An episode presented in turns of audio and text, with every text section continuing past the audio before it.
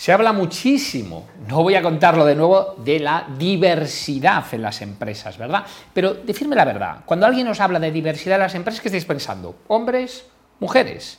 No, esto es muchísimo más profundo. Cuando hablamos de diversidad, no solo hablamos de diversidad de hombres y mujeres, hablamos de diversidades culturales y sobre todo de diversidades de edad y de diferentes formas de pensar. Y de eso quiero hablar un poquito. Como sabéis, los que ya me conocéis, mi tesis doctoral, que está escrita desde hace tiempo, la voy a publicar ya eh, por fin este año, habla precisamente de esto, de cómo funciona el cerebro. Y es importante hablar de esto para que entendáis por qué es tan importante la diversidad. A ver, el cerebro realmente no piensa, aunque sí pensemos que pensamos. Utilizamos patrones aprendidos, que por cierto la mayoría han sido copiados. El pensamiento radica en una serie de conexiones neuronales que se producen ante un input, un output. O sea, quiere decir que cuando somos pequeños aprendemos algo, imagínate, cogemos un objeto, se cae, se cae, se cae, y esa acción-reacción hace que nuestras neuronas se conecten de tal manera que a un input, algo que nos llega de fuera, aprendemos una forma de reaccionar. Y está muy bien, porque sabéis, tomamos 4.000 decisiones diarias, un montón. Entonces tendríamos que estar pensando. Pensando significa co-creando otra vez un camino neuronal distinto para pensar qué es lo que tengo que hacer en cada acción. Claro, como tenemos unas 4.000 decisiones diarias, esto no es posible. Y está muy bien, y es cuando automatizamos los procesos. Y esos son los patrones generados, que además esos patrones por repetición cada vez se hacen más constantes. Y esto está estupendo. ¿Está estupendo para qué? Para tener una vida cotidiana y consumir poca energía. Energía, cuando hablamos a más de energía, hablamos de, recordar, del adenosindifosfato al adenosintrifosfato, esa ganancia de fósforo en el ciclo de Krebs, en la mitocondria de las células, es lo que nos mantiene vivos, la energía del cerebro. Y el cerebro tiende a minimizar esa energía. Por tanto, siempre va a tender a utilizar patrones aprendidos. Oye, y esto es fantástico, porque es lo que nos mantiene vivos y nos mantiene más con la posibilidad de no comer en todo momento. Porque recordar que ahora Cazamos con visa, pero antes se cazaba con lanza, por tanto no sabíamos si íbamos a comer. Y por tanto el cerebro siempre va a tender a reservar la máxima cantidad de energía para sobrevivir. ¿Y por qué esto es tan importante entenderlo? Porque siempre pensamos de la misma manera. O sea, es decir, nos ponen un problema, analizamos situaciones parecidas, ya de entrada a un objeto le asignamos una serie de precualificaciones, yo digo la palabra bolígrafo, se viene a la mente una forma, una dimensión, incluso un color de la forma de escribir, se nos viene una serie de cosas al cerebro. Luego pensamos soluciones pasadas, parecidas, y tomamos una decisión final. Y está estupendo, pero ¿qué nos permite? Pensar de forma distinta. Esto Edward de Bono le llamó el pensamiento lateral, que significa pensar sin patrones aprendidos, o sea, ser capaz de borrar aquellos patrones que nos condicionan. Y entonces, ¿por qué esto es tan importante la diversidad?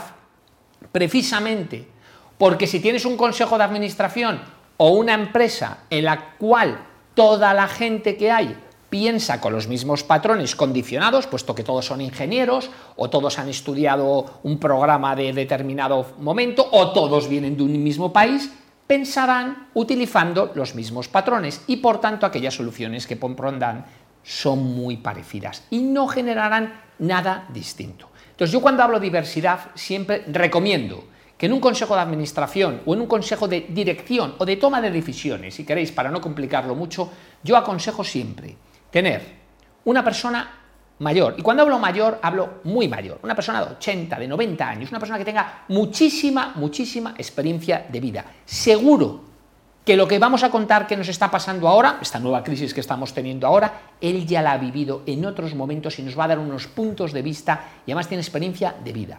Alguien muy joven, pero muy joven no me refiero por las tecnologías, sino porque piensan a lo mejor de diferente manera, tiene diferentes formas de pensar alguien que no haya estudiado. Esto siempre lo recalco muchísimo. Fijaros, la gente que no ha estudiado tiene una forma de pensar muy práctica y a veces no necesita pasar por tantos caminos para pasar. Que además ya tenemos en las empresas mucha gente que ha estudiado, que ha pensado, que sabe manejar los análisis de cinco fuerzas, de, análisis DAFO y todas estas cosas que hemos aprendido, que están fenomenal, pero sin embargo esta persona nos dará un punto de vista. Por supuesto la diversidad, hombre-mujeres, Está más que demostrado que pensamos de forma distinta. Luego, cuanto más equilibrio haya entre hombres y mujeres, mejor será la organización de pensar. Multicultural. No todas las culturas piensan igual, no todas las culturas tienen patrones. Por tanto, necesitamos gente distinta. Y cuando hablo distinta, me refiero a verdaderamente distinta. ¿Y qué pasaría con aquellos que tienen aquella famosa, que a mí no me incluso, no me gusta la palabra discapacidad intelectual, ¿no? Es como una discapacidad que no tiene la misma capacidad, pero ¿para qué? ¿Para hacer un cálculo numérico? ¿O para pensar de forma distintas? ¿Sabéis que hay empresas que han sido creadas por gente precisamente que a lo mejor tenía síndrome de Down, unos calcetines, una famosa marca de calcetines? ¿Por qué? Porque pensó de una forma distinta, se atrevió a hacer algo que los demás. Entonces, yo aconsejo en cualquier organización a meter este tipo de personas en los actos de pensamiento, porque este tipo de personas nos pueden dar puntos de vista que por muy absurdos que parezcan, pueden ser muy útiles. Yo siempre recuerdo, me imagino, aquel que dijo que en Ikea, en Ikea, la gente iba a entrar en el almacén y coger el producto. Me recuerda cuando te encuentras a alguien y te dice, oye, trabajo en Ikea. Digo yo, no, en Ikea trabajo yo, que voy, subo, me lo bajo, me lo monto a casa, me lo llevo y tal. Es una locura. Yo estoy seguro que no se le ocurrió a alguien que tenía los patrones. Esa persona tenía que verlo de forma distinta. Por tanto, incorporar a gente completamente distinta a tu organización te dará el valor de tener pensamiento distinto y, por tanto, cambiar, no solo mejorar, porque como siempre dijo, mejorar es de mediocres en el buen sentido. Mediocre es un punto, lo digo con cariño, digo que hacer lo que el mundo hace, eso es fácil. Lo que es importante es cambiar.